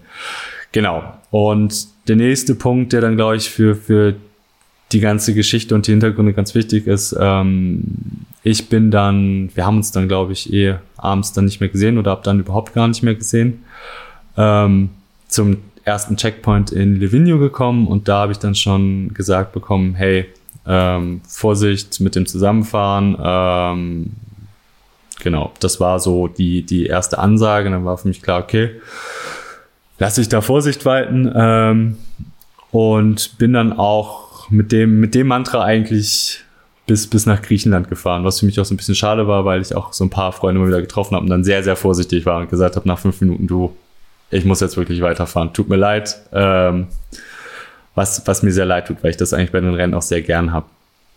Genau, und dann äh, erfahre ich, glaube ich, dass zum Glück so ein bisschen, oder nicht das Glück, ähm, das war dann mental am Ende wirklich nur die größte Herausforderung. Ich weiß noch, dass ich die letzte Nacht dann auch durchgefahren bin. Äh, die war sehr, sehr anstrengend ähm, und stand dann am Eingang zum letzten Parcours. Und äh, ja, Straps, du weißt, der letzte Parcours hat das auch nochmal sehr in sich, ähm, von Anfang bis Ende. Und habe dann nur eine Sprachnachricht von Anatole bekommen. ähm, ja, wir sind disqualifiziert, äh, wir sind nicht in GC. Und ich war so, okay, natürlich extrem müde und war dann erstmal, okay, ich schieb das jetzt erstmal beiseite. Ich fahre jetzt erstmal hier zu Ende. Und irgendwann ist es mir dann immer klarer geworden und klarer geworden, okay, ähm, ist nicht mehr. Dann war es natürlich schon extrem schwierig, äh, sich mental noch bis ins Ziel zu schleppen, gerade bei dem Parcours, der einfach wirklich, ja, ich, ich finde es bis heute nicht unbedingt schön schlau gemacht. Ähm, ich glaube, wir hatten hier schon mal drüber geredet. Es ist eigentlich, ich finde es immer ganz nett, wenn man am Ende von einem Rennen schön ins Ziel rollt und nicht irgendwelche gefährlichen, glatten Pflaster, äh, supersteilen Pflasterstraßen hinunterkommt. Naja, aber ich hatte dann viel Zeit, mir Gedanken zu machen, ähm, was ich im Ziel sage. Und es ist natürlich dann auch ein bisschen emotional geworden. Äh, man kann sich das vorstellen, wenn man zehn Tage nicht wirklich, wirklich schläft und allgemein ist man schon emotional sehr angekratzt. Ähm, und ich glaube auch bis heute, es war jetzt alles nicht super schlimm, was ich gesagt habe. Das ist, stehe ich auch heute noch zu, weil ich auch lange genug Zeit hatte. Ähm, fand den Zeitpunkt absolut nicht okay, ähm, das zu sagen. Ich kenne die Argumentation dahinter, verstehe sie aber nicht. Ähm, plus, ich glaube, wenn es bekannt gewesen wäre, eben schon am ersten Checkpoint, muss man sich bei so einem großen Rennen auch die Arbeit und die Zeit machen, das relativ schnell zu entscheiden. Ähm, weil es ist ein Risiko da. Zumindest das, das Rennen gibt den Rahmen vor und natürlich ist man für sein eigenes Risiko verantwortlich, dass man übernimmt, aber das wird durch die Rennleitung, wird der Rahmen eben gegeben. Das, das war nachher so ein bisschen der Punkt. Ähm, da gibt es noch einige Aspekte, die für mich diskutabel sind. Ähm, für mich im Nachhinein ist es, ist es nicht schlimm. Ich weiß, was ich gefahren bin, ich weiß, wie ich es gefahren bin. Von dem her habe ich damit sehr meinen Frieden gemacht. Was, was ich gerne ansprechen würde, ist eben genau das, was du sagst, die, oder der Zeitpunkt der Bekanntgabe.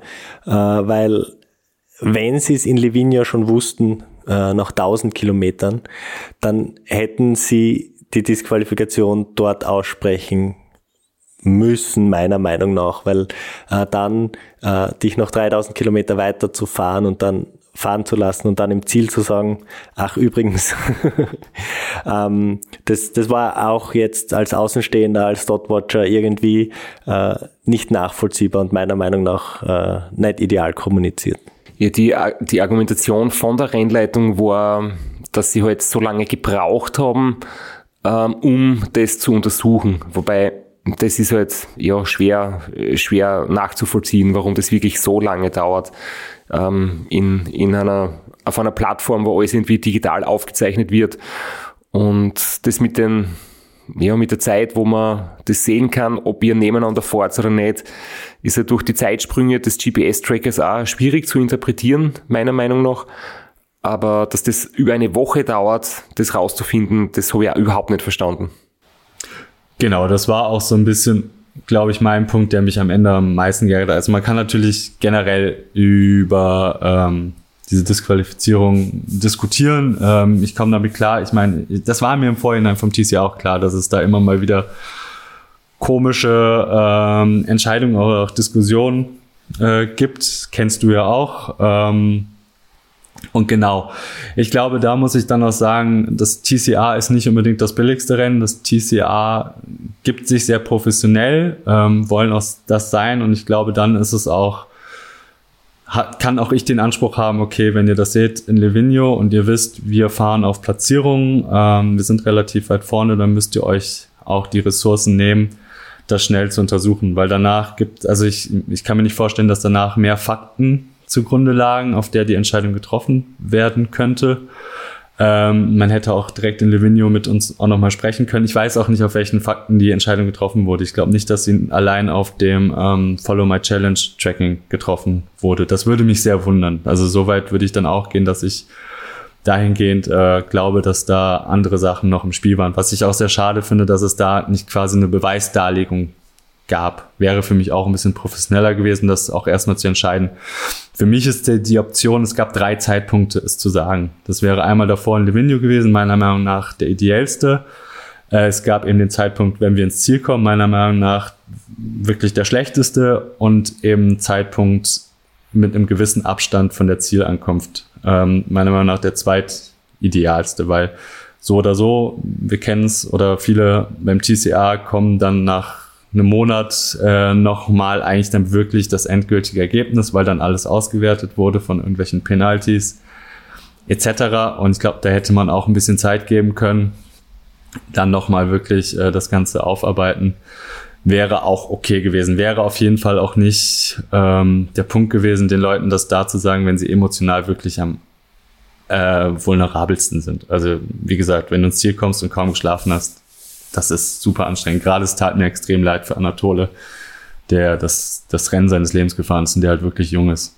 Platz drei war es oder wäre es bei ihm gewesen und es, es wurde immer betont, dass ihr nicht disqualifiziert seid, sondern nicht in der Gesamtwertung aufscheint, schon aber als Finisher, wobei halt natürlich es ist fast das Gleiche, um ehrlich zu sein.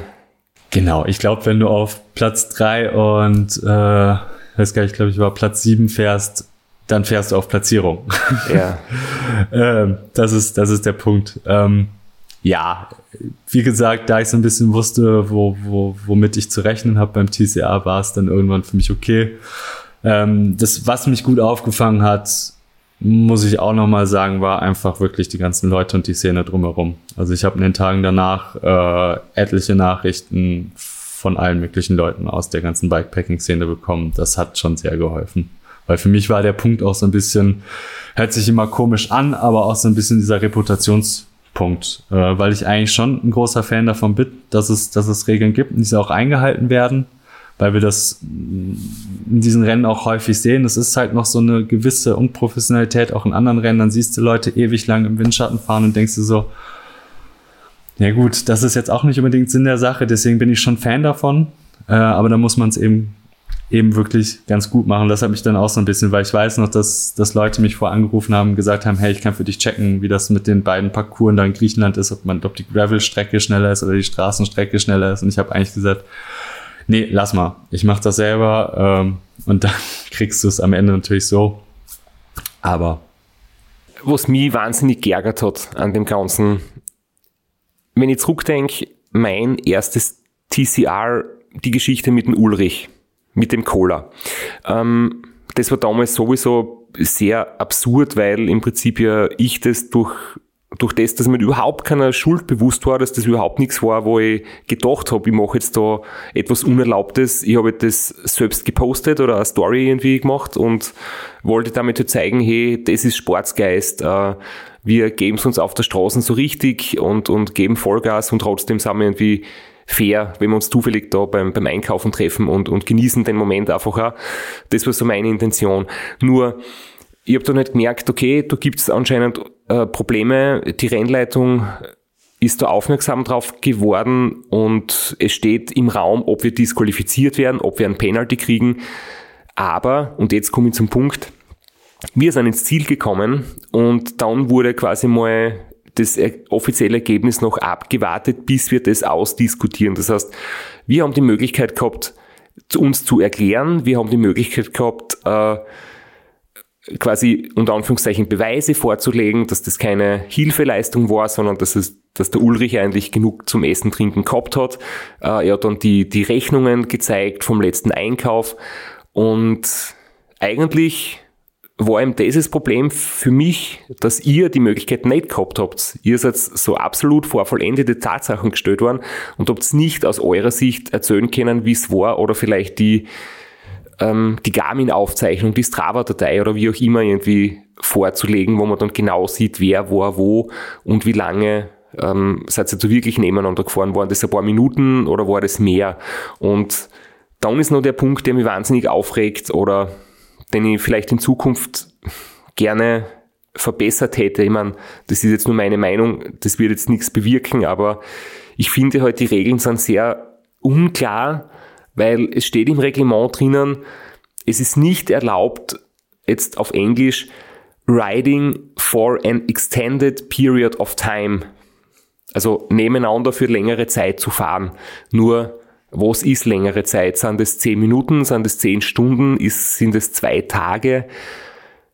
Race Across America zum Beispiel sagt, 15 Minuten nebeneinander fahren pro Tag ist möglich.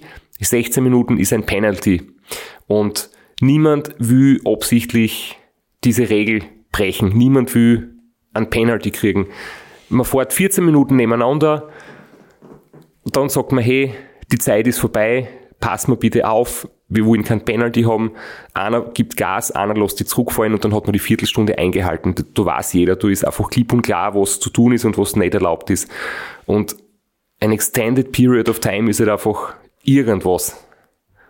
Und da kann man sich auch schwer an die Regel halten, wenn es die Regel nur so schwammig gibt.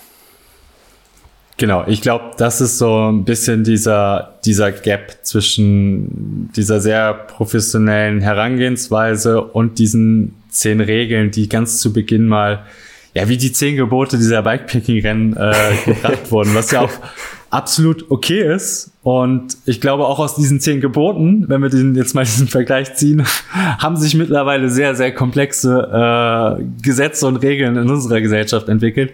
Und ich glaube, das wäre auch einfach der Punkt da. Es gibt immer noch diese zehn Regeln, die sind einfach mantrisch für jeden klar. Und dann aber kannst du die ja pro Rennen anpassen. Ich meine, zum Beispiel, es macht natürlich auch einen riesen Unterschied, ob du ein 700 Kilometer Rennen fährst und da vielleicht eine Stunde zusammen fährst oder ob du das bei einem 4000 Kilometer Rennen machst. Und dann kannst du natürlich runtergehen. Wir wollen diese Grundideen der Regeln beibehalten, aber hier, so, das heißt äh, Support, das ist Zusammenfahren etc. etc. Und dann kann sich jeder überlegen, dann hat jeder eine Orientierung, dann guckst du auf die Uhr, du, wir fahren jetzt eine halbe Stunde zusammen, jetzt müssen wir uns entscheiden.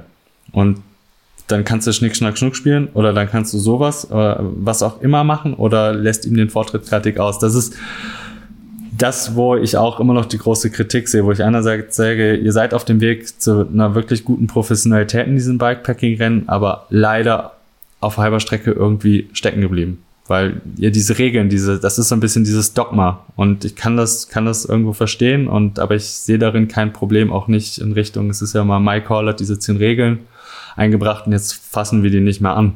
So, das so ein bisschen an diesem Erbe zu knabbern, was gar, für mich gar nicht in Frage steht, auch wenn man da ein bisschen konkreter wird. Plus, es gibt so viele Ungenauigkeiten. Also das ist auch noch so. Für mich war in dem Punkt da gar kein Support. Ähm, ich wollte nur dranbleiben. Mir ging es super gut an dem Tag. Viel wichtiger zum Beispiel war äh, beim zweiten Checkpoint in Slowenien. Da weiß ich noch, da war eine von den äh, Volontärinnen oben am Pass gestanden und ist, glaube ich, mit einigen Fahrern immer ein bisschen gefahren. Und da habe ich es gebraucht.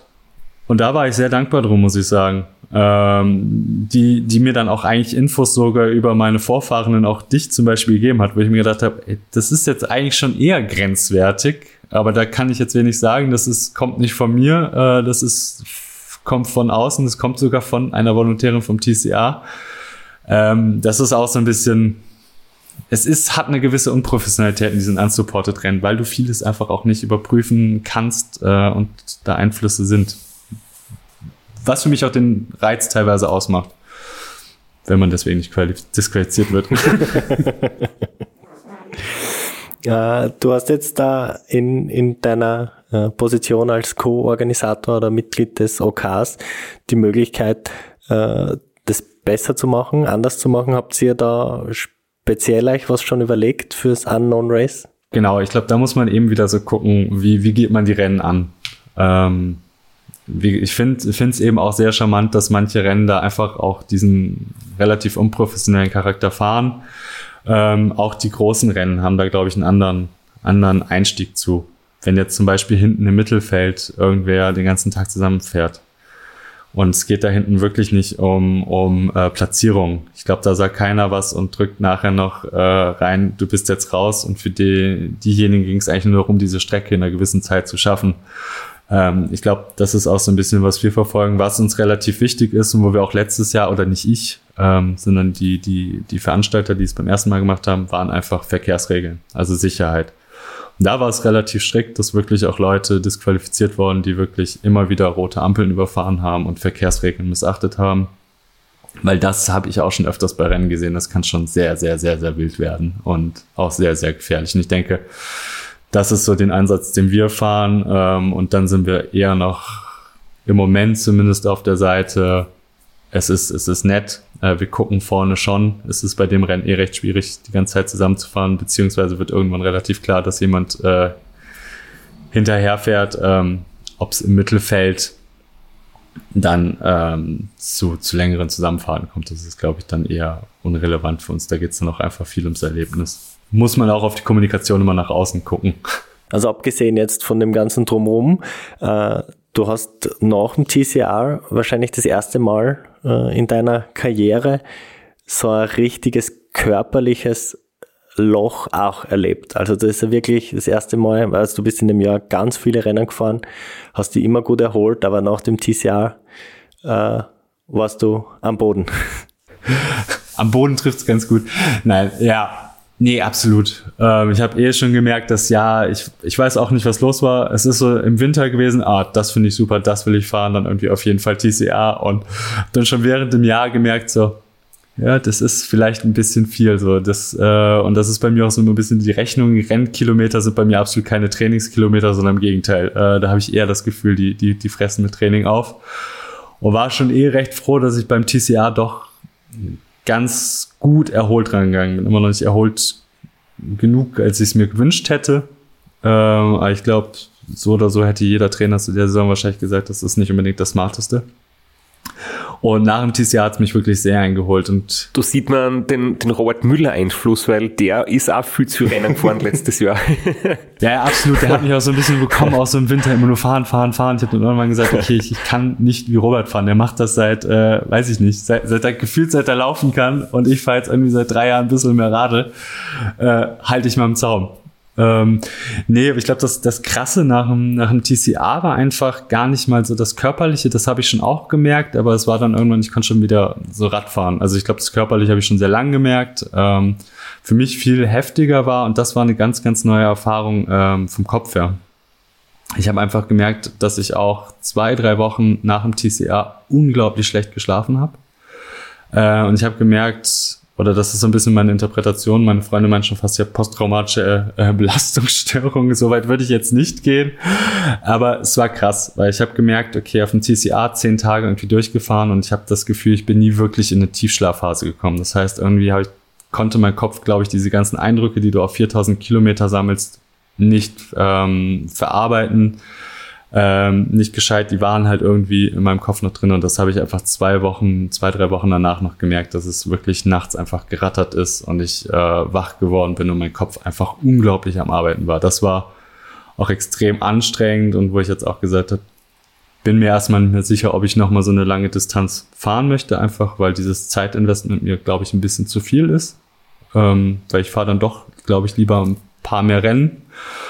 Ähm, Genau, und dann sich bei uns ja familiär dann auch noch was ändert und dann kann ich zu Hause nicht zwei Wochen lethargisch rumliegen quasi. Wir haben uns auch nur eine Notiz gemacht, nämlich so, so zum Thema Sponsoring, Marketing und ähm, geht es vielleicht in die richtige Richtung oder, oder wie geht's, in welche Richtung geht's bei dir? Hast du irgendwann einmal die Intention gehabt, mit vielleicht Sponsoren zusammenzuarbeiten oder dich auf die Suche zu machen, ob es jemanden gibt, der, der dich, der deine Person, der deine Ambitionen unterstützt, vielleicht mit Produkten oder finanziell, oder bist du auch froh, dass du das machen kannst, was du möchtest und niemanden irgendwie was schuldig bist, sozusagen, weder Leistung noch, noch äh, Berichte oder Fotos oder regelmäßige Postings oder eine große Instagram-Community aufbauen zu müssen. Wie bist du bei dem Thema irgendwie so drauf? Ja, ich glaube, super spannendes und großes Thema überhaupt in diesem Bikepacking-Rennen und, und ich habe auch immer wieder viel drüber nachgedacht und ich glaube, gerade dieses Thema auch so mit den Sponsoren ist, ähm, was ich auch, glaube ich, für mich gemerkt habe, das ist quasi so ein bisschen, es gibt in diesem Sport ja keine, es gibt zwar diese Dotwatcher-Listen oder Dotwatcher-Seite, wo dann deine Ergebnisse stehen, aber es gibt nicht so ein, ja, nennen wir es mal so ein generelles Ranking oder so, ein, so eine Welt, äh, Weltrangliste oder so. Und ich glaube, dann ist es keine Preisgelder, ähm, alles relativ ja, einfach gehalten. Was ich, glaube ich, sehe, und das war für mich irgendwann auch so der Punkt, so wenn du Sponsoren bekommst, ist es so eine gewisse Anerkennung deiner Leistung. Ähm, da war ich jetzt ganz froh, weil ja, ich habe dann irgendwann nach dem Transbalkan wurde mir dann auch gesagt, hey, mach doch mal ein bisschen was mit Social Media. Ähm, es könnte dir was bringen und natürlich diese ganzen Bikepacking-Rennen sind finanziell und materialtechnisch brauchen wir ein bisschen was und habe dann auch angefangen und bin damit, glaube ich, auch, naja, es ist jetzt nicht mein Lieblingsthema, bin da, glaube ich, auch relativ ähm, holprig unterwegs. ähm, und bin jetzt eigentlich recht froh, dass ich auch so ein bisschen diese Anerkennung bekommen habe. Gerade vom TCA, es hat dann bei mir angefangen, dass ich eigentlich kein Geld mehr hatte, um mir noch neue Taschen zu holen. Und hatte dann einfach mal aus Jux Apidura geschrieben, wie sieht's denn aus? Äh, ich habe hier eh noch eine kaputte Tasche liegen, die müsste ich euch eigentlich einschicken. Äh, ich bräuchte für fürs TCA noch die und die Taschen und die waren dann echt cool und die waren ja auch beim TCA und das fand ich ganz, ganz charmant auch. Ähm, die, die mich jetzt auch unterstützen. Und das fand ich sehr cool, weil zu der Zeit hatte ich, glaube ich, 400, 500 Follower. Jetzt sind es auch nur 1000, das ist ja keine Zahl auf Instagram. Ähm, das fand ich schon ganz cool. Es ist generell das Thema Instagram oder Social Media. Es ist natürlich ein wichtiger Faktor, weil sonst gibt es nicht viel um die Rennen herum. Ähm, aber es ist auch immer wieder so ein bisschen, wo ich auch mit vielen Leuten drüber geredet habe, äh, ein schwieriges Thema ähm, weil das halt einfach Sponsoring für Leistung und Marketing, glaube ich, ganz, ganz krass vermischt hat. Also was früher viel Sponsoring war nach, nach Leistung und den Sport auch pushen, ähm, vermischt sich jetzt absolut mit diesem Marketing, was, was früher vielleicht einfach nur in Werbung gesteckt wurde. Ähm, und dass da eventuell jetzt eher, eher Leute auch mal gesponsert werden, was ja auch okay ist, die eher eine Reichweite haben, ähm, aber vielleicht gar nicht so viel für den Sport in Richtung ja, Leistungslimits versetzen machen ähm, oder generell. Ich glaube, dass da ist eine gewisse Disbalance auch teilweise vorhanden, was vielleicht schade für den Sport auch sein kann, weil ähm, ja, es, es, es nicht unbedingt mehr nur um den Sport geht. Ja, ich glaube, das, da sehen wir das alle sehr ähnlich, oder? Und was halt, was halt da sicher auch mitspielt, ist, dass, dass in dem Ultraradsport im Prinzip jeder für sich selbst verantwortlich ist oder jeder im Prinzip so selbstständig ist, auch in, im Bereich äh, Vermarktung, ja oder nein. Und wenn, wenn, wenn man es versucht, wie gut macht man es und, und welche, welche Maßnahmen setzt man. Ähm, und nur die Leistung allein ist halt wirklich wahrscheinlich zu wenig, weil es ist ja halt auch schwierig für aus Sicht eines Unternehmens jemanden zu unterstützen, von dem halt nichts nichts sieht oder, oder wenig sieht. Und da ist es vielleicht im, im wirklichen Profizirkus angenehmer, weil du musst sich der Athlet oder die Athletin um das nicht kümmern. Da gibt's halt Teammanagements und verschiedene Bereiche, die da abdeckt werden. Da wird es für dich gemacht. Da werden Fotos von dir gemacht und da wird äh, dein, deine Botschaft irgendwie hinausgetragen von Profis und du kannst die professionell aufs Radfahren konzentrieren. Und in unserem Bereich ist man jetzt so eine One-Person-Show und muss sich um alles kümmern und kann sich natürlich nicht um alles kümmern. Ja, unsupported. Ja. voll, voll, und ganz. Nee, und ich glaube, das ist ja an sich auch, also ich will das gar nicht jetzt so verteufeln. Ähm, ich glaube, Social Media hat immer, immer zwei Seiten. Also wie, es, wie, wie das Wort ja auch sagt, Media. Es ist auch eine ganz, ganz neue Form einfach der medialen Verfolgung, was glaube ich auch extrem interessant sein kann, was du im, im Profisport ja gerade hast. Okay, du hast dann eventuell die Radrennen, aber du hast nicht so wirklich einen tiefen Einblick. Und jetzt bei diesen Bikepacking-Rennen und das auch mal als Vorteil zu bringen, wenn die Leute unterwegs sind. Ähm, du kannst mit einem Sofian irgendwo in Kirgistan auf einem fast 4000 Meter Pass unterwegs sein und dir anhören, was er total übermüdet ins, ins, in, ins Handy singt, spricht. Und das ist natürlich auch eine ganz andere Art der Verfolgung. Also da sind auch große Chancen dabei. Das will ich, will ich gar nicht, gar nicht bestreiten. Aber es ist natürlich, man muss sich drum kümmern, das ist so ein Faktor. Mir fällt es relativ schwierig und ich habe immer wieder meine Phasen, wo ich es auch sehr verteufel, ähm, weil es, es triggert natürlich auch. Ähm, ich hatte es im Bergsport irgendwann, da war das für mich auch so ein Punkt, wo ich gesagt habe, boah, ich habe da gar keine Lust mehr drauf, weil auch viel nur Schein und Sein war. Ähm, und da war dann für mich auch so der Punkt, wo ich gesagt habe, da finde ich eigentlich ganz cool Strava. So, das sind nackte Zahlen. Das, da steht nicht so, ich bin das und das gefahren, sondern da steht ganz klar Kilometer, Schnitt, Höhenmeter.